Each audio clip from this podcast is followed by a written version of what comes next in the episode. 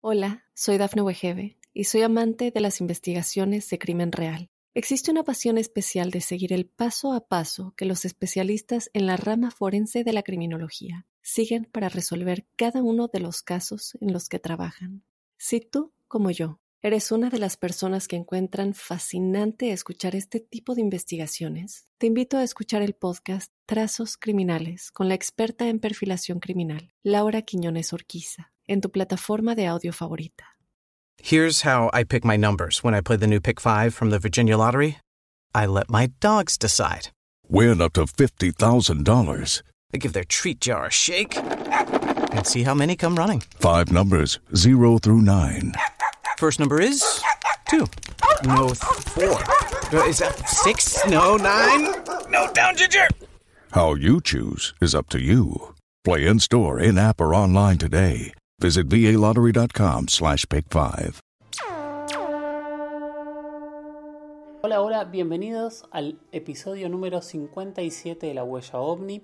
Hoy estoy muy contento porque vamos a escuchar una entrevista con un amigo que es Dani Tres Palacios, que es un conductor, que es un eh, disjockey, que es una personalidad de Colombia y una de las personas que más está hoy difundiendo las temáticas de misterio, tanto en podcast, en redes sociales y por supuesto en el cartel de la Mega en su programa radial que se emite todas las noches en Bogotá y para toda Colombia.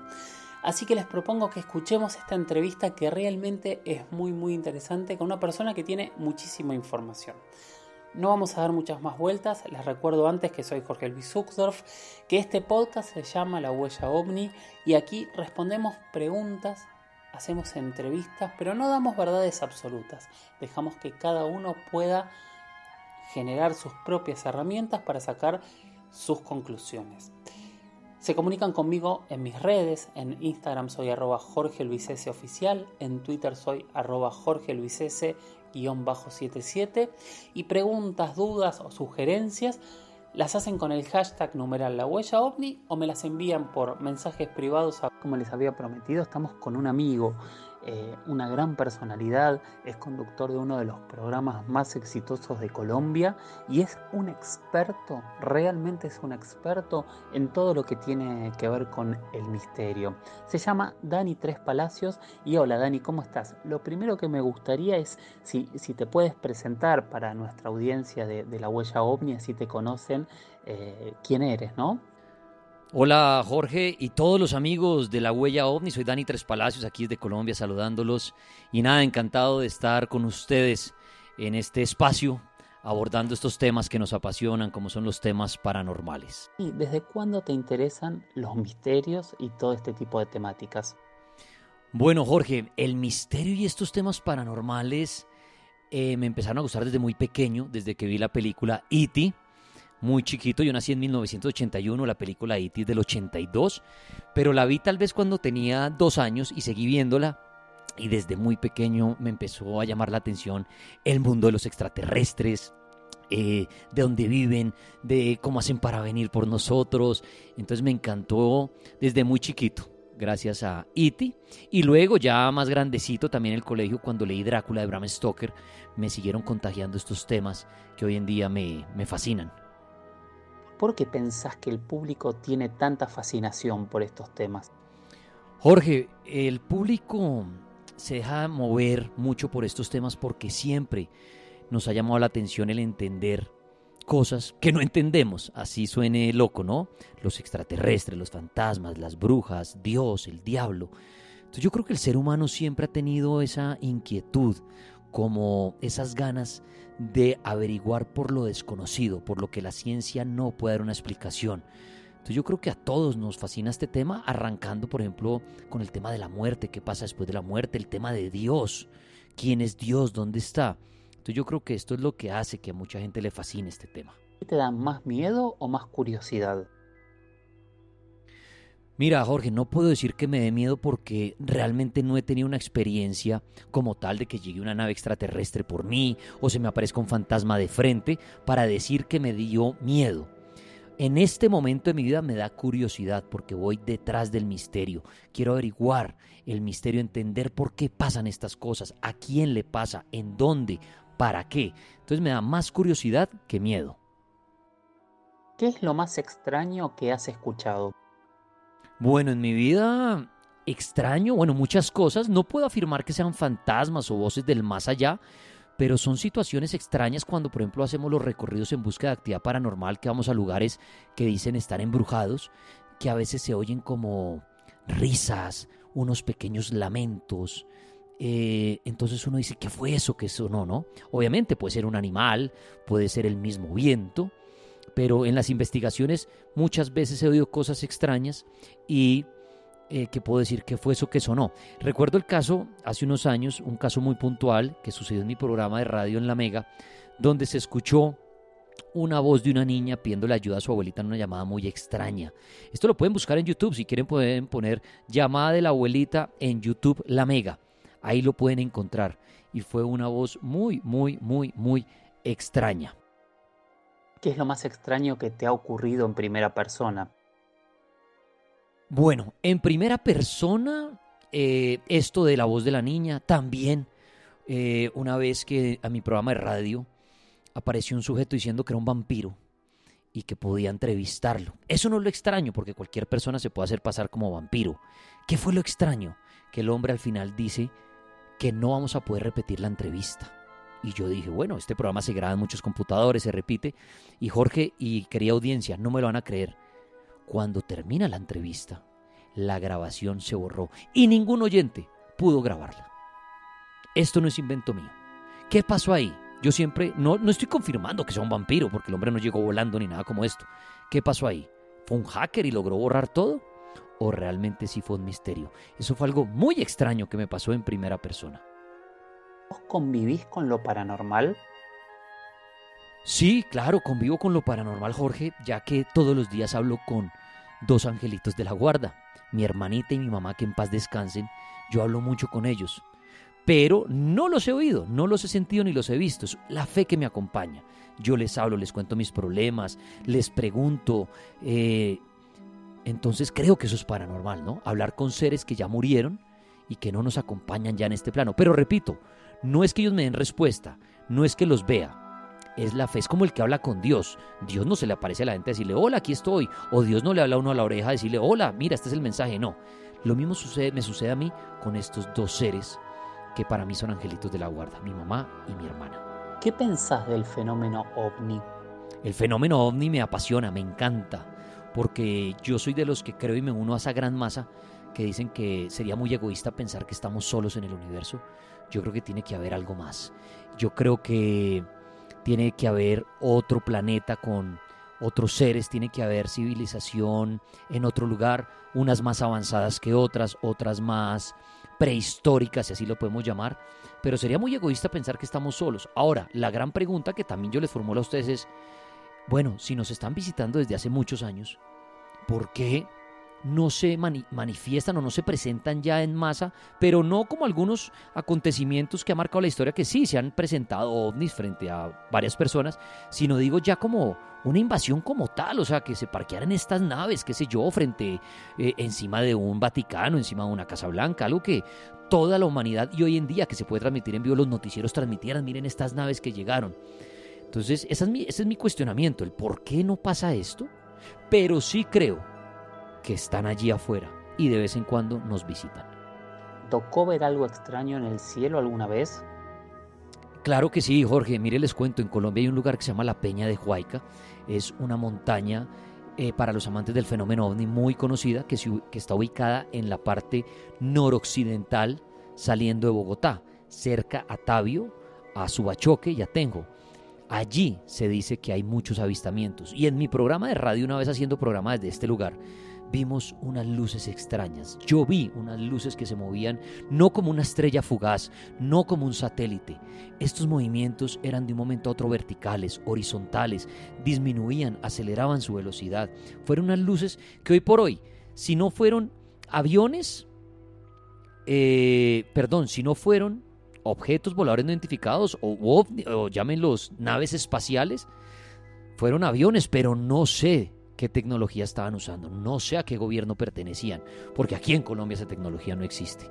Entonces sí fueron ovnis lo que, lo que vi, objetos voladores no identificados, pero no puedo afirmar que fueron extraterrestres, naves de otro planeta, pero fueron unas luces que muchas personas dicen haber visto que se mueven de manera extraña en los cielos. ¿Cuál es el caso ovni de Colombia que más te ha sorprendido?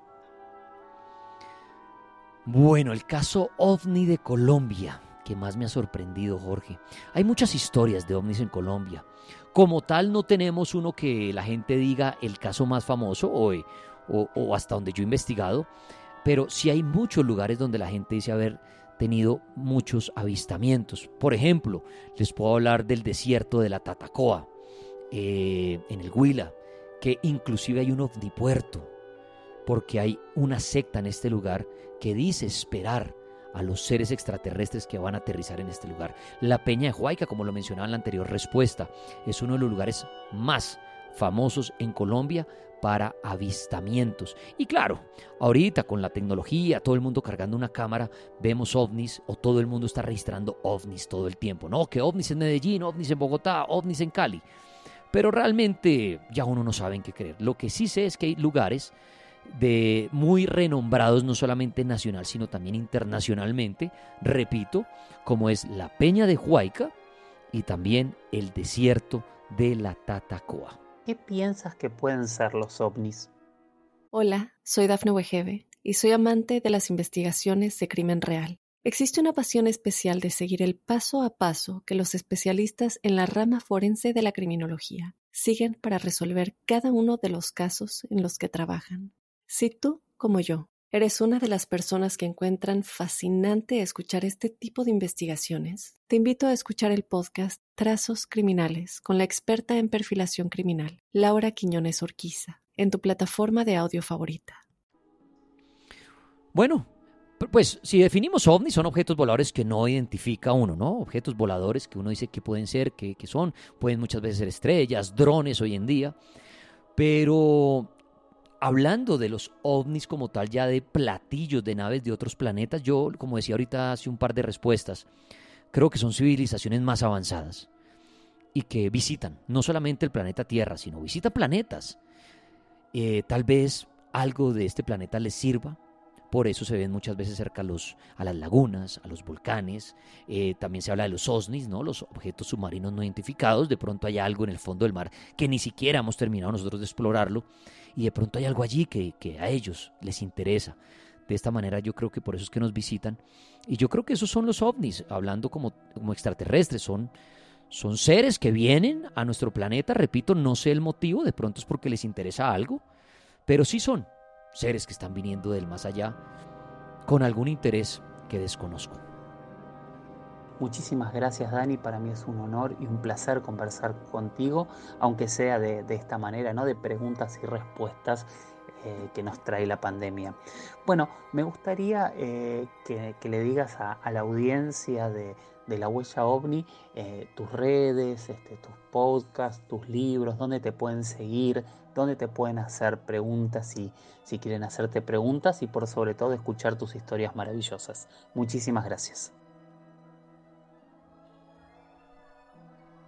Eh, bueno, Jorge, para mí un placer estar hablando contigo así sea de esta manera. Esta es la situación que estamos viendo en el planeta, ¿no? A raíz de todo esto del COVID.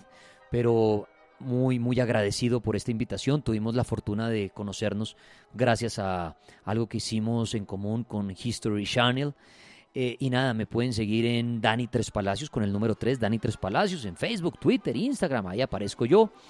Tengo un libro en Colombia que llama Quiero entrevistar al diablo, precisamente porque me interesaría muchísimo hablar con el diablo para obtener muchas respuestas de lo paranormal, ¿no? Y sobre todo una pregunta que me llama mucho la atención y es, ¿quién es Dios? ¿Qué mejor que el diablo que poderme responder esto? Entonces, nada, a todos, a toda tu audiencia de la huella ovni, a ti Jorge, muchísimas gracias y sigamos investigando. Y como digo en mi programa de radio, cada quien tiene la verdad a raíz de su experiencia. Muchas gracias Jorge y muchas gracias a todos. Dani Tres Palacios. Bueno, gracias Dani por haber participado, gracias por estar siempre, gracias por, por tu amistad y por haber eh, compartido esta experiencia y ahora formar parte de la familia de la huella ovni. Síganlo, eh, realmente vale la pena eh, seguirlo y, y leer sus historias y escuchar sus podcasts, que de hecho no lo dijo, pero está entre los podcasts más, más escuchados, está en el top 3 diría, en el 1, en el 2 de los podcasts más escuchados de todo Colombia. Así que muchísimas, muchísimas gracias Dani. Y ahora con un tema que en realidad ya lo habíamos hablado alguna vez, pero realmente, realmente, yo no había quedado conforme con las respuestas que había encontrado, pero tampoco había encontrado, valga la redundancia, alguien que me hablase de, esta pregunta que me habían hecho. Y de casualidad, eh, el otro día hablando con una de las oyentes, con Mariela Melache, que ella es abogada en realidad, pero me contó que también estudia todos estos temas relacionados con la astrología, con la numerología, con, con todo este tipo de temáticas, así que le hice esta misma pregunta que había hecho a diferentes astrólogos que yo conocía, ¿no? Que la pregunta es, ¿cómo influye eh, la astrología a supuestos seres que hayan nacido fuera del planeta? ¿Cómo funcionaba esta lógica? Bueno, y la verdad que ella se copó, tomó el desafío, lo pensó, lo analizó y nos dio una respuesta que para mí es muy muy interesante. Así que primer tema de la noche es cumplir una vieja vieja promesa que estaba ya por el capítulo 3, 4, 5 a lo sumo si no me falla la memoria y es extraterrestres y, astrología. ¿Hay algún tipo de relación? Vamos a escucharla. Sí, hubo una pregunta que me hicieron en el programa la otra vez, que cómo funcionaba la, astrología con los extraterrestres estando en otros lugares. Y ahí hablé con 20 astrólogos y nadie supo qué decirme bien, salvo uno que me pareció interesante, que, ah, no sé, que, que, que por ahí tenía que ver con, con, con, tiempos y geografía y en realidad las constelaciones eran algo mucho más este, lejanos porque en realidad son relativas a nuestra mirada desde la Tierra. Entonces que él entendía que también de alguna manera esa misma influencia podía generarse, pero nadie supo qué contestarme en realidad. Es una pregunta, es re interesante, pero me parece que de la misma forma se puede hacer ese análisis con respecto a un ser humano que nace en la Tierra, me parece que también se podría llegar a hacer con un, con un ser que nació en otro planeta, se me ocurre, ponele, no sé, estoy tirando el planeta XXX, que no lo descubrimos todavía, y entonces hacer ese análisis desde esa óptica, es como sacar eh, una foto, pero desde otra perspectiva y de otro objeto. Si uno haría, por ejemplo, por eso es que se dice que dos personas que nacieron en la Tierra, el mismo día, a la misma hora, no tienen la misma carta natal porque como geográficamente nacieron en lugares distintos, la, digamos, la, conjugación de los astros y todo el análisis es diferente. Entonces, como si yo hago ese análisis con dos seres humanos que nacieron en la Tierra, un mismo día y un mismo horario, ¿cómo no puedo hacer el mismo análisis eh, en paralelismo? con seres de otro planeta. O sea, me parece viable hacer el análisis. Eh, nosotros, al haber nacido en el planeta Tierra y tener esta ubicación geográfica, si se haría una carta, digamos, natal, respecto de otros seres que viven en otros planetas, si es que existieran, sería interesante ver cómo la Tierra pueda llegar a influir en su eh, personalidad, o en, digamos, no sé si tanto en su personalidad, pero sí en la, digamos, en el momento en el que nacen, porque eso es como, eh, o sea, una carta natal es como que fuera una foto del momento en que vos naces. Entonces, si uno tendría que hacer como una comparación, misma forma que se le puede sacar a un ser humano una carta natal en donde figura específicamente que vos naciste en tal lugar, por eso tenés, no sé, la casa 8 vinculada a tal cuestión en tal cuestión y Mercurio te afecta así, o sea, es ver esa situación, pero en otro ser que vive en otro lado. Nació fuera de la Tierra, Y sería interesante ver cómo la Tierra tal vez afectó o no en, algún aspecto de la personalidad, que eventualmente podría ser, pero todo en la hipótesis de que existe efectivamente vida en otro planeta, que no sea los que ya están estudiados por el ser humano, que puede llegar a ser, porque en la inmensidad del universo no, conocemos ni, ni, un, ni, un, cuarto de lo que es todo lo que tiene que ver con, con, con, el, con el universo, o sea, es es una inmensidad, es inconmensurable pensarlo. Entonces, lo que pasa es que el ego del hombre cree que, bueno, yo conozco y existe lo que yo veo y lo que me parece tangible y lo que puedo empíricamente probarlo. Y si yo no lo puedo probar a través de ese método empírico de investigación y de, de refutar esas, esas hipótesis, entonces no existe. Así funcionó durante mucho tiempo y esa es, el, la, es la corriente que se la llama el racionalismo. Entonces, que iba en contra de todo el pensamiento mágico ¿no? que existía en la época. O sea, yo creo en lo que veo. Si yo no lo puedo ver, entonces yo, o sea, no existe. ¿Cómo puedo probar la existencia de Dios? Y bueno, entonces si yo no lo puedo probar, entonces no existe. ¿Cómo puedo probar que somos almas? Y bueno, no, porque yo el alma yo no la veo acá caminando, uh, oh, entonces no existe. O sea, de que el ser humano tienda a negar lo que no existe, tiene que ver, lo veo, con, con el ego propio del ser humano de creer de que es superior y que como es superior tiene que tener el intelecto y la capacidad de poder conocer absolutamente todo. Y ese es un grave error, porque el ser humano es finito y no va a conocer absolutamente todo.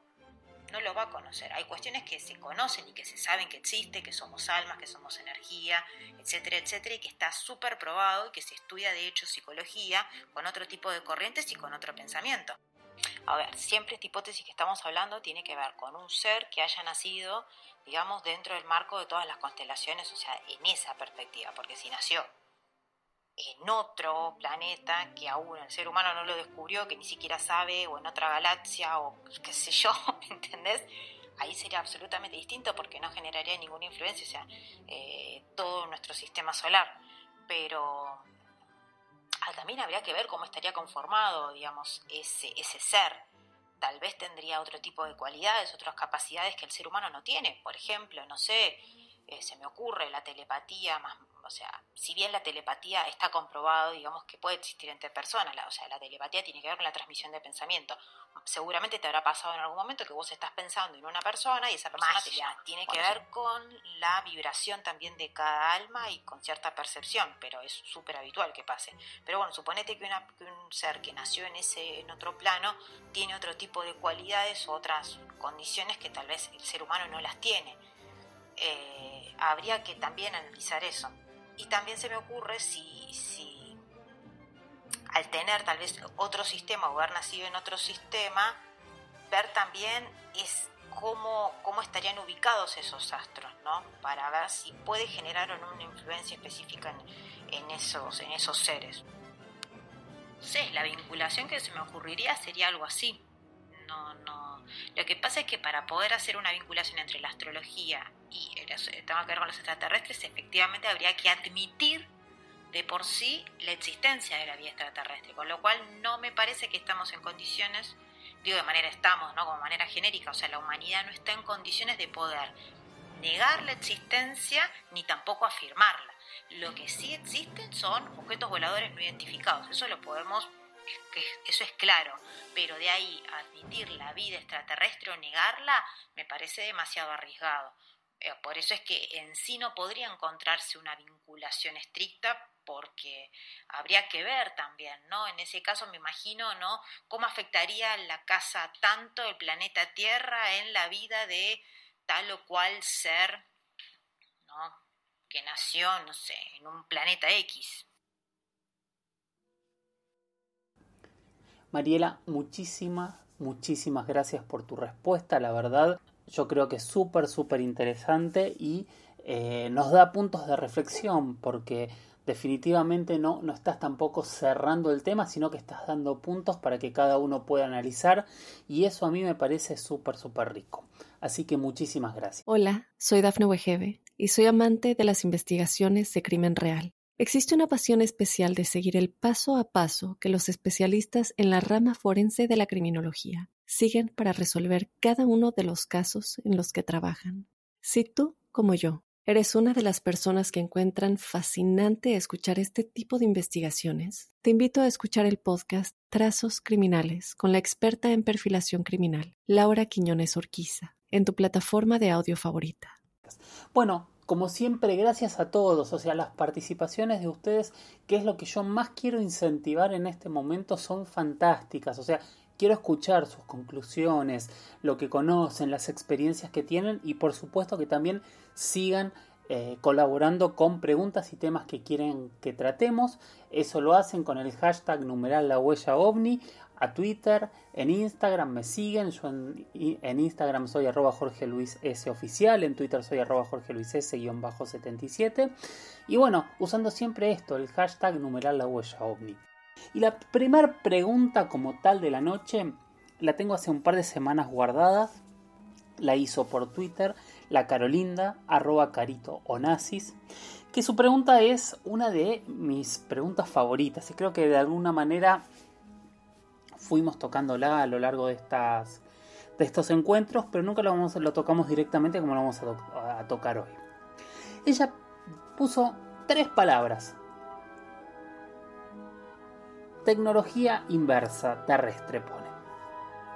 Y a partir de ahí, a mí me disparó algo que fue hablar sobre todo esto de la tecnología inversa. Hay dos tipos de tecnologías inversas. La tecnología inversa terrestre, como, como bien dice eh, Carito Onassis, es justamente la investigación que se realiza sobre objetos ya inventados o fabricados para poder desarrollarlos por una persona nueva que no los haya desarrollado hasta ese momento.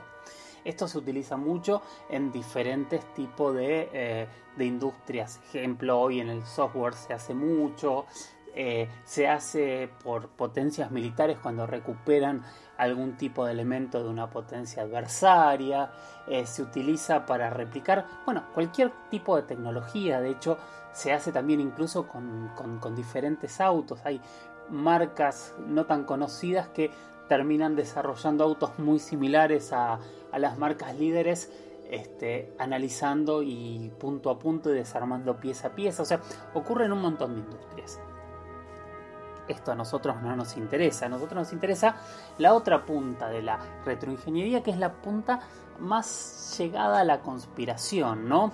Que es esta punta que dice que en realidad el interés que tienen las grandes potencias eh, por recuperar objetos voladores caídos a tierra es justamente para poder analizar qué tipo de tecnologías podrían tener y reutilizarlas qué tipo de tecnologías tener y así reutilizarlas. Repito porque es un punto casi traído desde la ciencia ficción, pero que al día de hoy hay muchísima gente que tiene muchas dudas. ¿Por qué? Porque si nosotros pensamos, la primera nave caída, no es la primera nave caída, pero la supuesta primera nave con mayor fama eh, eh, de las que supuestamente han caído a tierra, claramente es la nave que cayó en 1947, en julio de 1947, en Nuevo México, en Roswell.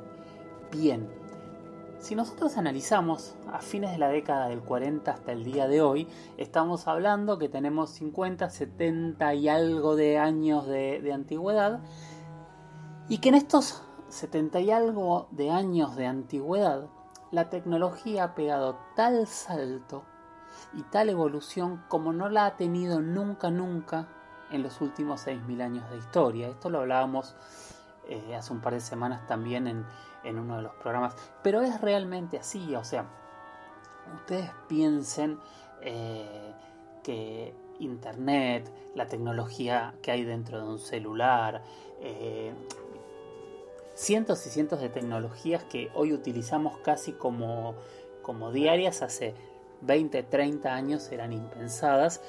Y cuando nosotros pensamos en el tiempo, por ejemplo, que llegó la evolución de, la radio, del telégrafo al telégrafo sin hilos, de las ondas, de, o, la utilización de energía, o no sé, tantas cosas que llevaron una evolución tan tan largas, nos encontramos en estos 30, en estos últimos 70 años con una enorme cantidad de tecnologías que parecen aparecer de la nada, casi mágicamente. Y ahí es donde entran estas dudas de ¿de dónde vienen tanta tecnología que nos llega y nos hace la vida más fácil? Bueno, hay toda una corriente que en realidad que gran parte de esta tecnología viene de la investigación de estas, eh, de estas naves, de estos objetos caídos.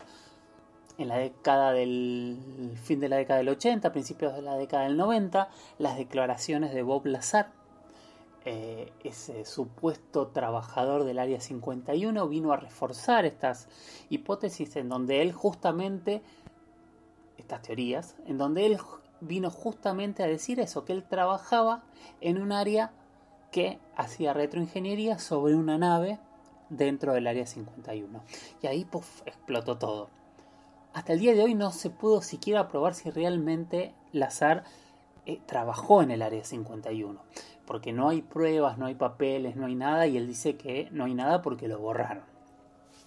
Años después, hablamos hace poquito de Gary McKinnon, este hacker británico que se, que, se metió en, los secretos más grandes del gobierno de, Estados Unidos y justamente él también habló de tecnología y él fue más allá, habló incluso de oficiales que, del ejército de Estados Unidos que no serían terrestres. Bueno, tampoco hay pruebas, eh, simplemente tenemos las pruebas de lo que él ha leído, pero nosotros empezamos a encontrar por muchísimos lados este tipo de puntas. Eh, cosa similar a lo que en su momento el eh, astronauta Edgar Mitchell también eh, planteó tener dudas sobre este tema y que él creía que había tecnologías no terrestres que estábamos utilizando. hay una corriente muy fuerte que pueden buscarla y si quieren un día hablamos de ellos, que es el Disclosure Project. También plantearon esto. Alfred Webre, entre otros teóricos de la conspiración, dijo lo mismo.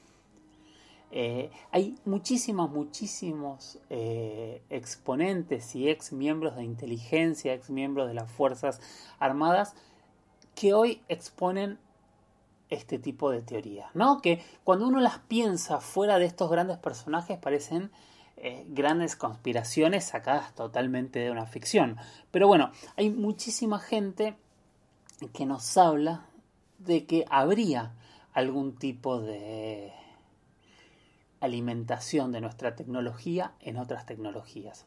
Al día de hoy no lo sabemos, tampoco sabemos por qué eso se, eh, sería oculto, pero bueno, eso es la retroingeniería. Ese podría llegar a ser el interés de buscar estos objetos que caen alrededor del mundo para poder recuperar o poder conocer nuevas tecnologías y utilizar. ¿Qué tecnologías dicen que habrían salido de, este tipo de naves? Bueno, la tecnología de los hornos microondas, los procesadores, los microchips, la fibra óptica, no sé, el nylon, hay quien dice también que podría venir de este tipo de tecnologías, no sé, hay muchísimas, muchísimas eh, eh, suposiciones sobre diferentes materiales que al tener una evolución rápida, extraña, poco clara y muchas veces surgida de la casualidad, eh, para muchos expertos eh, todo eso les hace dudar. Bueno, espero no, haber sido demasiado complejo en, en, lo que fui contando y cómo lo fui contando, ¿no? Pero quería hablar un poco de un panorama general de lo que es la retroingeniería. Bueno, espero que les haya gustado el episodio 57 de La Huella OVNI. Como siempre les agradezco muchísimo que estén ahí. Yo soy feliz y estoy orgulloso de este espacio que estamos generando entre todos.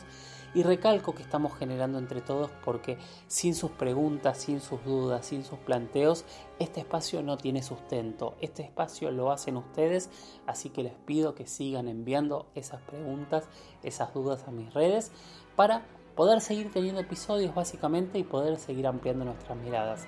Nos escuchamos en la próxima. Gracias y chau chau.